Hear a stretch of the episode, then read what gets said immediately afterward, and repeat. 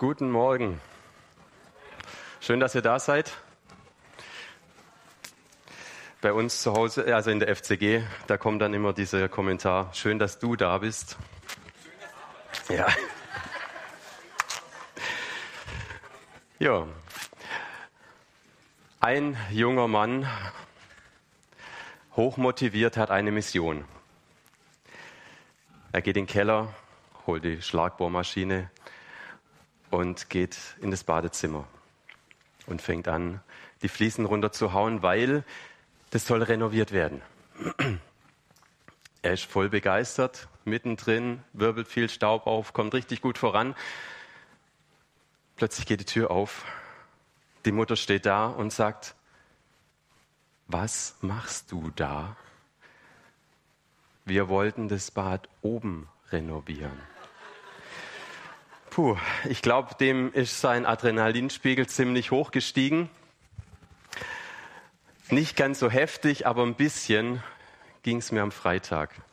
Ich habe mich am Montag angefangen, auf die Predigt vorzubereiten, habe nachgeschaut, welche Bibelstelle, habe mir angeschaut, was für Vorschläge da kamen. Und am Freitag dachte ich, ich schaue noch mal nach und bin dann äh, auf eine Parallelseite gestoßen und da war eine andere Bibelstelle. Und ich denke mir, ist jetzt nicht wahr, oder? Puh. Ja. Klar war das gleiche Kapitel. Ich habe jetzt einfach beide Bibelstellen genommen. Okay? Das Thema für heute heißt Gottes Mission geht weiter. Nächste Folie. Genau. Und ich habe drei Punkte und habe einfach diesen Titel in drei unterteilt. Gott von Gottes Mission geht weiter. Und dann starten wir durch mit dem ersten Punkt. Gottes Mission geht weiter, also Gott. Es soll um Gott gehen an dem ersten Punkt und da nehme ich jetzt einfach mal die zweite Bibelstelle, die mich in eine kurze Schockstarre versetzt hat. Die steht in Matthäus 25, Vers 31. Ihr dürft gerne leise mitlesen. Doch wenn der Menschensohn in Herrlichkeit wiederkommt und alle Engel mit ihm, wird er auf seinem Thron der Herrlichkeit sitzen. Die Bibel spricht davon, dass die Erde auf ein Ziel zuläuft. Dass Gott ein Ziel hat mit dieser Weltgeschichte. Und es ist dieser Tag, an dem Jesus wiederkommt. Der Tag, wenn alle Toten wieder auferstehen und alle Menschen sich dann vor Gott für ihr Leben verantworten müssen. Da steht, Jesus kommt wieder in Herrlichkeit. Herrlichkeit. Was meint es eigentlich? Ich habe mal nachgeschaut. Herrlichkeit bedeutet Ehre, Reichtum, Macht, Einfluss. Mit seiner ganzen Macht wird Jesus eines Tages wiederkommen. Wie genial wird es sein? Ich weiß nicht, welche Sicht du auf Jesus hast. Wir kommen jetzt gerade von Weihnachten her, ne? Das Kind in der Krippe. Wir wissen, Jesus ist durch alle möglichen Stationen durchgegangen, wie wir Menschen, alle anderen auch. Hat genauso Schmerzen gespürt. Ich kann mir gut vorstellen, dass er auch mal frustriert war, hat bestimmt auch mal Muskelkater gehabt und so. Hey, aber Jesus, Jesus ist der Herr. Jesus ist König und dieser König wird wiederkommen in Herrlichkeit. Dieser Herr war maßgeblich an der Schöpfung beteiligt. Jesus ist präexistent. Er ist der, dem alle Macht gegeben ist im Himmel und auf Erden. Damit ihr mir wirklich glaubt, dass ich jetzt hier nicht irgendwas vom Stapel lasse, möchte ich hier noch gerne Bibelstelle mit einflechten. Kolosse 1, Vers 15 bis 18. da schreibt der Paulus, Christus ist das Bild des unsichtbaren Gottes. Er war bereits da, noch bevor Gott irgendwas erschuf und ist der Erste der Schöpfung. Durch ihn hat Gott alles erschaffen, was im Himmel und auf der Erde ist. Er macht alles, was wir sehen und das, was wir nicht sehen können, ob Könige, Reiche, Herrscher und Gewalten. Alles ist durch ihn und für ihn erschaffen. Er war da, noch bevor alles andere begann. Und er hält die ganze Schöpfung zusammen. Christus ist das Haupt der Gemeinde und die Gemeinde ist, ein, ist sein Leib. Er ist der Anfang und als erster von den Toten auferstand, damit er in allem der Erste sei. Jesus ist der, der dem Tod die Macht genommen hat. Jesus ist der, der den Tod besiegt hat. Er ist es, der auf dem Thron sitzt. Er ist es, der, der vorher war, der jetzt ist und der wiederkommen wird. Jesus ist Gott. Jesus kann niemand irgendwas vormachen. Niemand kann Jesus das Wasser reichen. Niemand kommt ihm gleich. Hey, ist uns das bewusst?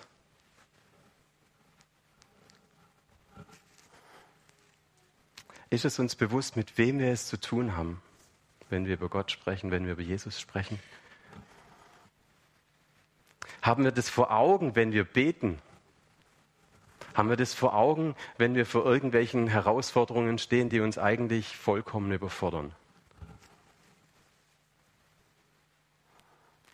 Haben wir das vor Augen, wenn wir über das Thema Mission nachdenken?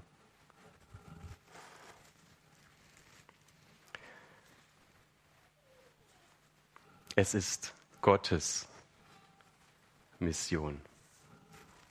Es ist sein Auftrag, es ist sein Ziel, es ist sein Projekt, sein Ding. Und es geht um ihn. Ich möchte jetzt mal eine Frage stellen. Kennst du diesen Jesus, von dem ich gerade gesprochen habe?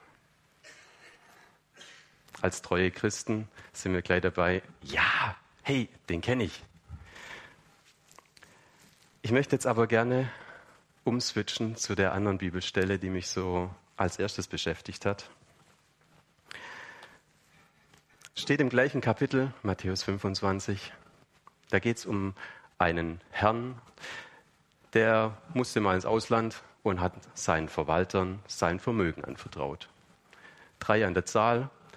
Der eine hat fünf Pfund oder Zentner bekommen, der andere drei und der andere ein.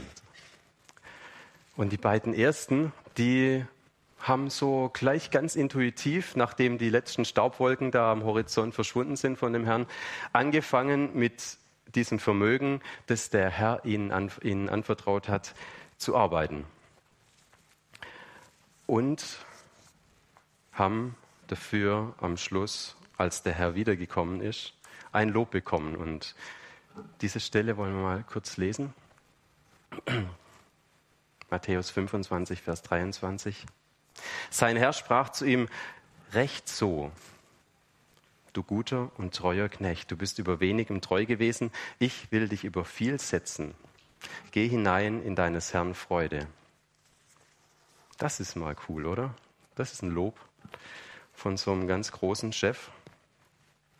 Und der dritte, der hat aber komplett anders gehandelt. Und da lesen wir jetzt weiter in Vers 24 und 25. Da trat auch herzu, der einen Zentner empfangen hatte und sprach, Herr, ich wusste, dass du ein harter Mann bist. Du erntest, wo du nicht gesät hast und sammelst ein, wo du nicht ausgestreut hast. Und ich fürchtete mich, ging hin und verbarg deinen Zentner in der Erde. Siehe, da hast du, ihn, da hast du das Deine. Dieser Knecht bekam nicht so eine erbauliche Antwort und Reaktion, dürft ihr heute Nachmittag zu Hause nachlesen. Mir geht es jetzt um einen anderen Punkt. Dieser Knecht fürchtete sich vor seinem Herrn.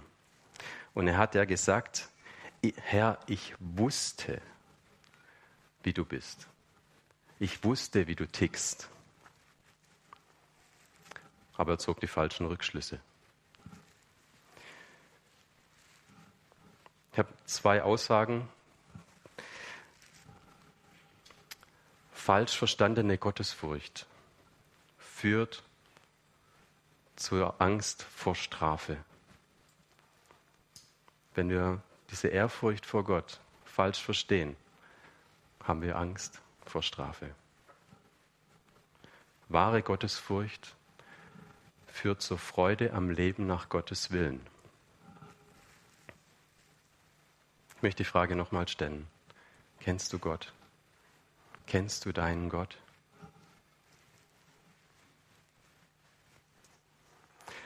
Ich möchte jetzt nicht behaupten, dass wir hier auf der Erde fertig werden könnten mit, mit dem Gott kennenlernen. Definitiv nicht.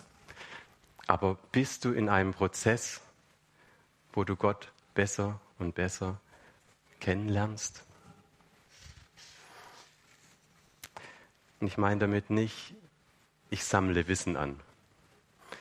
Ich lese viele Bücher, ich kann alle exegetischen und historischen Hintergründe erklären, was, warum, wie, wo so in der Bibel drin steht, sondern ich habe eine Beziehung mit diesem Gott.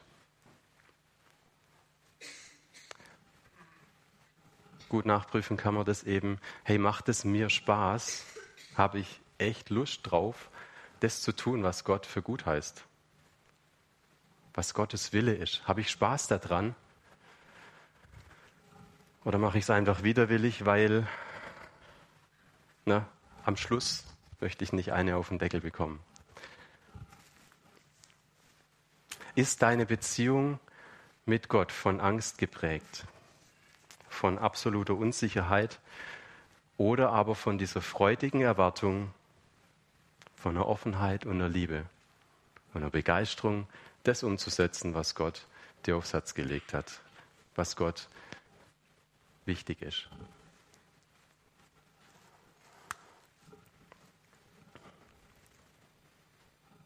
Mein zweiter Punkt. Gottes Mission geht weiter. Was ist eigentlich Gottes Mission? Wenn wir letzten Sonntag ganz gut aufgepasst haben, Wer die Predigt nicht angehört hat, bitte tut's. Hey, Menschen sollen Jesus kennenlernen.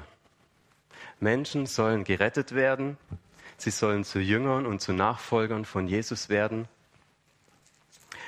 Und ich merke immer wieder, wenn ich, wenn ich solche Großveranstaltungen irgendwie sehe in Afrika, Asien oder Südamerika, wo da Hunderttausende von Leuten da sind und am Schluss strömen Tausende nach vorne, weil sie einfach ihr Leben Jesus geben wollen, weil sie von Gottes Geist berührt werden und, und merken, hey, ich brauche diesen Gott.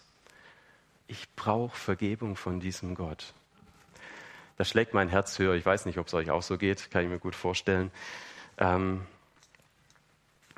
aber ich möchte jetzt gerne bei den Versen von meiner ersten Bibelstelle, die ich gelesen habe, mal ein paar Verse weiterlesen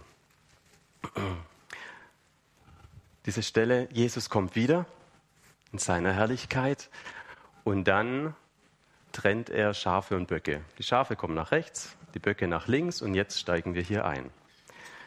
Vers 6, 34 genau. Dann wird der König zu denen auf seiner rechten Seite sagen, kommt, ihr seid von meinem Vater gesegnet. Ihr sollt das Reich erben, das seit Erschaffung der Welt auf euch wartet. Denn ich war hungrig und ihr habt mir zu essen gegeben. Ich war durstig und ihr habt, gabt mir zu trinken. Ich war ein Fremder und ihr habt mich in euer Haus eingeladen. Ich war nackt und ihr habt mich gekleidet. Ich war krank und ihr habt mich gepflegt. Und ich war im Gefängnis und ihr habt mich besucht. Klingt es nach Großveranstaltung? Klingt es nach großen Predigten? Irgendwie nicht. Ich bin absolut davon überzeugt, dass, dass Menschen diese Botschaft von Jesus hören müssen. Das, was Jesus getan hat, die, diese Botschaft ist so genial, ähm, das müssen einfach alle hören. Aber ich glaube, dass, dass Gottes Blick ein bisschen breiter ist, ein bisschen weiter ist. Und dass sein Ziel ist, dass Menschen berührt werden von dem Wesen Gottes, von dem, was Gott ausmacht, von seiner Barmherzigkeit, von seiner Liebe, von seinem Erbarmen, von seiner Wertschätzung, von dem, dass er uns einfach aufnimmt, dass er offene Arme hat für uns, auch wenn wir aus dem Schweinestall kommen, auch wenn wir aussätzig sind, auch die Menschen, die mit Dämonen besessen waren, da war Jesus einfach zur Stelle. Und hat die Menschen angenommen, freigemacht, heil gemacht und Wertschätzung und Liebe gegeben. Es geht darum, das, was Jesus getan hat, weiterzugeben und weiterzuleben.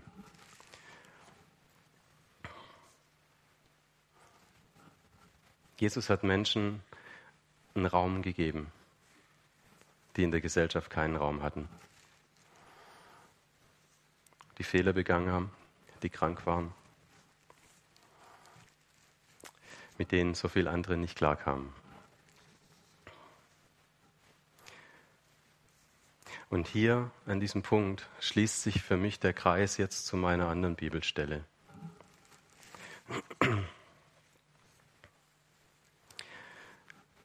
Dieser Herr hat seinen Knechten etwas anvertraut. Und dieser Herr hat entschieden, wer wie viel bekommt. Ob die Knechte das für gerecht, richtig und ähm, angemessen hielten, sei dahingestellt.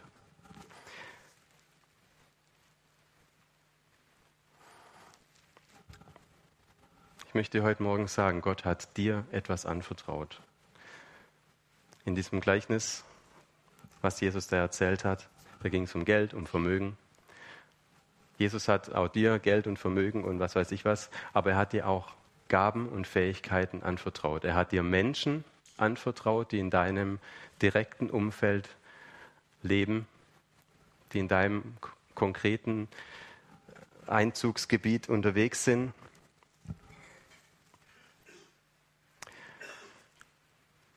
Und ich möchte dir heute Morgen sagen, hey, schätze das, was Gott dir gegeben hat, nicht zu gering ein. Vielleicht findest du es gemein, dass du vielleicht nur diese eine Sache bekommen hast und nicht fünf andere. Sei froh. Die anderen müssen fünf Sachen jonglieren. Ähm, wenn Gott dir eine Sache gegeben hat, dann setz sie ein für die Menschen in deinem Umfeld, dass sie berührt werden mit, mit dem, was Gott ausmacht, mit dem, was seinem Wesen entspricht, seiner Barmherzigkeit, seiner Liebe, seiner Offenheit.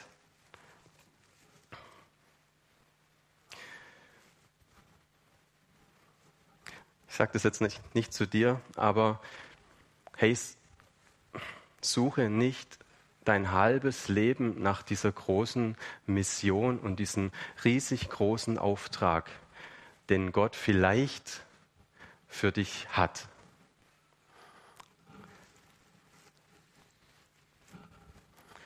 Der Herr sagt zu seinem Knecht, du bist über wenigem treu gewesen. Ich werde dich über viel setzen. Und ich möchte heute Morgen mal sagen, wenn, wenn du über das, was, was Gott dir anvertraut hat, wenn du mit, dem, mit diesem treu umgehst, das treu einsetzt für sein Reich, Menschen damit berührst und in Berührung mit seinem Wesen bringst, dann wird er das vermehren. Dann wird er dein Einzugsgebiet vermehren. Verspreche ich jetzt einfach mal so hier, weil ich glaube, dass es dem Wesen Gottes entspricht.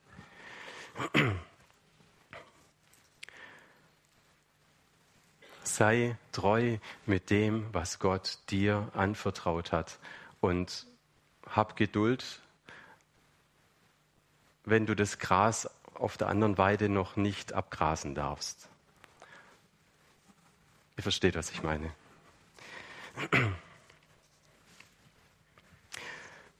Gott zu kennen, und ich meine damit den Prozess, ja, und im gesunden Verhältnis, in einer Beziehung mit ihm zu stehen, bringt uns in Bewegung. Und es bringt uns auch raus aus der Minderwertigkeit. Weil Gott traut dir was zu. Er hat dir was anvertraut, mit dem du arbeiten darfst, das du einsetzen darfst. Da steckt so viel Wertschätzung für dich drin. Nutzt es, was Gott dir anvertraut hat. Und dieses Bewusstsein, wer Gott ist, von dem ich immer am ersten Punkt gesprochen habe, bewahrt uns vor Überheblichkeit. Bewahrt uns davor, uns auf uns selber irgendwas einzubilden, weil wir ja so toll sind. Gottes Mission ist immer größer als, als wir selber. Und wir brauchen ihn, also ich brauche ihn für mein Umfeld schon. Und merke, wie oft ich da an meine Grenzen komme. Hey, Gottes Reich und seine Werte, sein Wesen soll sich ausbreiten hier im Landkreis Neustadt-Aisch. Soll in jeden Lebensbereich. Schaut mal, wir sind jetzt hier vielleicht 100 Leute, 120.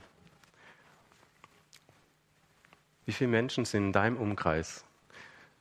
Dann wird es ganz schnell fünfstellig. Wie viele Menschen können durch dich wenn jeder so seinen Beitrag leistet, berührt werden mit dem Wesen und der Liebe und Barmherzigkeit Gottes.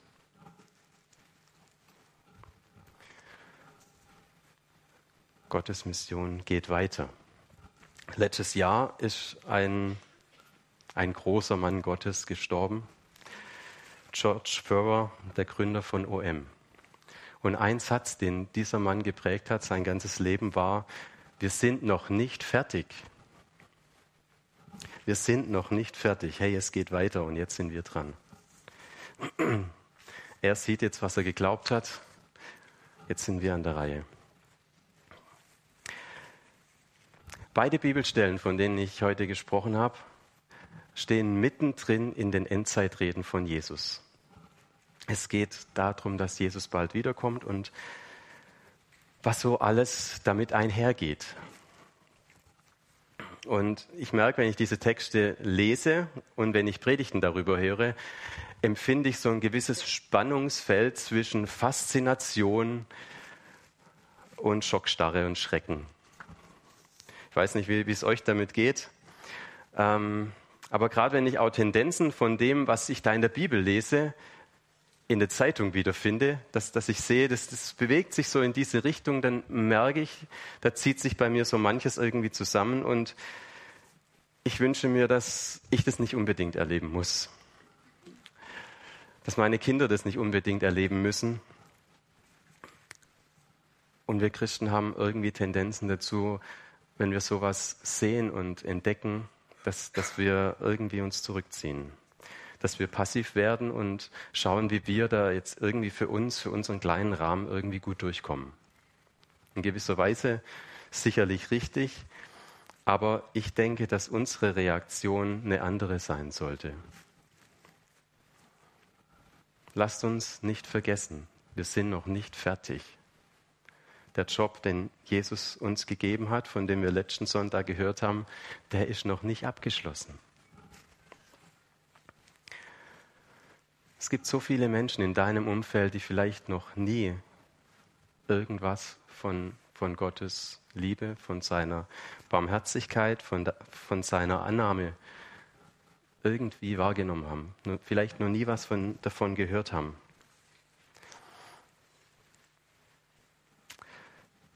Da sind wir an der Reihe. Geht weiter heißt für mich aber auch, es hat vor mir angefangen.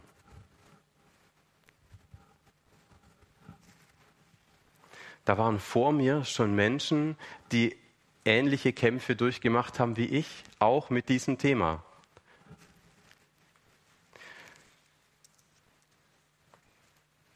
Das heißt für mich, das sind Menschen, in deren Reihe ich mich einreihen darf, die das erlebt haben, ausgelacht und verspottet zu werden, wenn sie anderen Menschen Liebe und Wertschätzung gegeben haben, wenn sie mit ihnen über Jesus geredet haben. Das heißt für mich, dass ich mich einreihe in die Reihe von Menschen, die bereit waren, für ihren Glauben sich peitschen, ins Gefängnis stecken zu lassen und sogar sich töten zu lassen. Und trotzdem haben die sich eingeklinkt und haben ihr Leben investiert für ein größeres Ziel. Sie haben ihre Talente, ihre Fähigkeiten, das, was sie hatten, eingesetzt, um Jesus bekannt zu machen. Ich wollte euch noch ein ermutigendes ähm, Lebenszeugnis erzählen. Ich habe gehört von, von einem jungen Mann, der eine ziemlich heftige Kindheit hatte. Hat einiges auf dem Kerbholz gehabt, viele unrühmliche Sachen, ähm, was durch seine Hände, durch seinen Mund passiert sind, viele Dinge, die, für die er sich heute schämt. Aber er erinnert sich an einen Mann, der bei ihm im Haus gewohnt hat. Der war Christ. Der war vielleicht ein bisschen schräg, aber der hat immer eine offene Tür gehabt.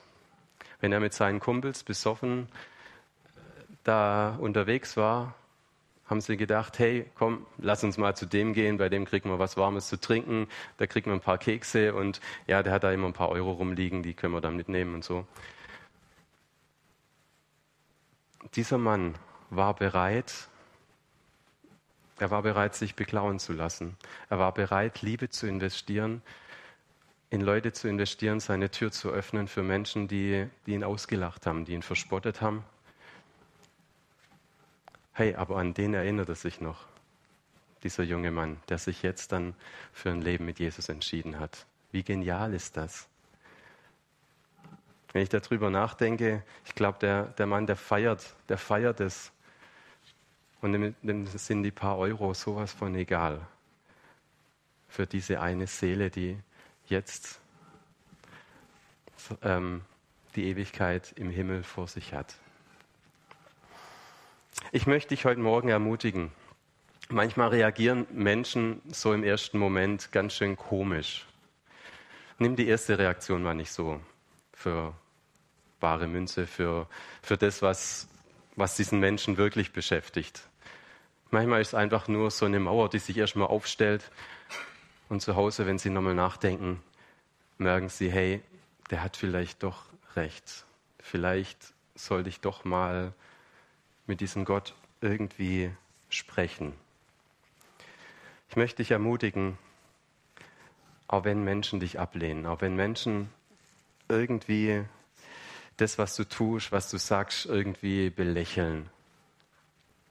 Hey, lass dich nicht abbringen davon.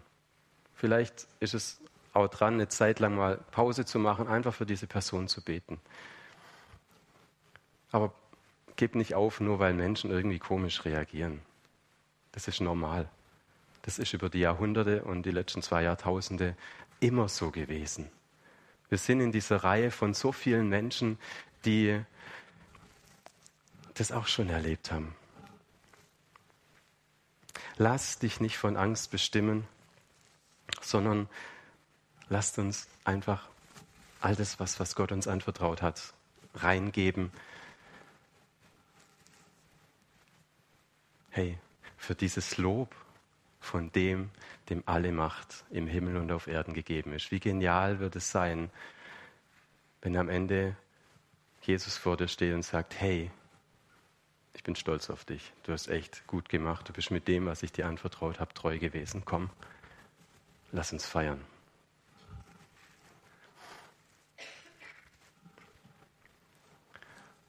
Bist du bereit? Bist du dabei? Klingst du dich mit ein in die in Gottes Mission, dass sie auch in deinem Umfeld weitergeht. Ich möchte gerne noch mit uns beten. Jesus, du bist der König der Könige, du bist der, der über allem steht und vor dem sich jedes Knie eines Tages beugen muss. Du bist der, der alles für uns gegeben hat. Du hast für uns am Kreuz bezahlt, dass wir Vergebung haben können, dass wir frei, frei sein können und ein neues Leben führen können.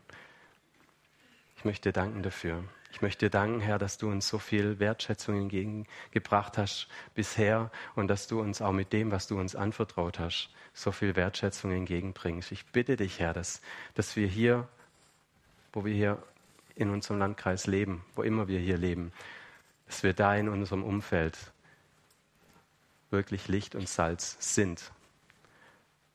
Dass Menschen in unserem Umfeld berührt werden mit deinem Wesen, mit dem, was dich ausmacht, mit deiner Barmherzigkeit, mit deiner Liebe, mit deiner Offenheit.